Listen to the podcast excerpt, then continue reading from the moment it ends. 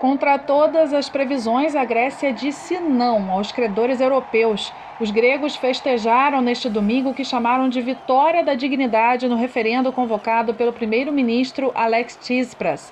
Na praça Sintagma, o povo deixou claro que, mesmo festejando a expressiva vitória do não, com 61,31%, os gregos preferem que o país chegue a um acordo com a União Europeia. Em seu primeiro discurso, ao dirigir-se aos gregos, Alex Tsipras afirmou que está plenamente consciente de que foi eleito para negociar dentro da Europa. A vitória do não foi maior do que o previsto por todas as sondagens encomendadas pelos jornais gregos. Horas depois de proclamado o resultado, o ministro das Finanças, Yannis Varoufakis, publicou uma carta de demissão justificando sua saída como um caminho para ajudar nas negociações. Mesmo tendo antecipado a possibilidade de um acordo em 24 horas, Varoufakis admitiu que possui descontentes dentro e fora do governo e que sua saída iria beneficiar Alex Tsipras. No plano interno, Tsipras disse que pretende criar uma frente nacional de unidade, composta por todos os partidos, mesmo os de oposição, para sentarem juntos à mesa com a cúpula da União Europeia. Uma cúpula extraordinária foi anunciada para esta terça-feira. Horas antes, o Eurogrupo deve se reunir. Tsipras conversou ainda por telefone com alguns líderes europeus, ressaltando que sua principal reivindicação é o alívio da dívida. O Banco Central Europeu, em comunicado emitido nesta segunda-feira, confirmou que vai manter a linha de emergência aos bancos gregos, mas ponderou que a ajuda só pode ser fornecida com garantias suficientes. Estes recursos são disponibilizados para bancos com problemas de falta de dinheiro, como é o caso dos bancos europeus. O governo da Grécia decidiu, inclusive, manter os bancos do país fechados até a quarta-feira, dia 8. Desde a semana passada, apenas algumas agências estão funcionando e somente para pagamento de aposentadorias. Nos caixas eletrônicos, os saques estão limitados a 60 euros diários. No referendo de domingo, os gregos rejeitaram as condições impostas pelos credores europeus para a extensão da ajuda ao país, principalmente por elas incluírem cortes nas aposentadorias.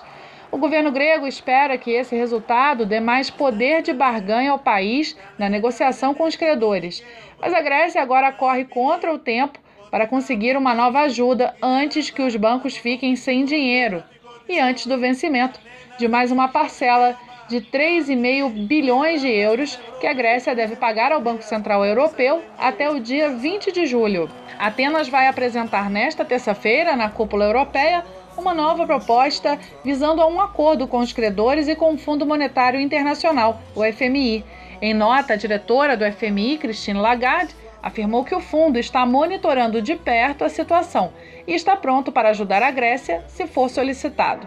Já para o Eurogrupo, a consulta popular realizada na Grécia foi uma confrontação à Troika, formada pelo FMI, a Comissão Europeia e o Banco Central Europeu.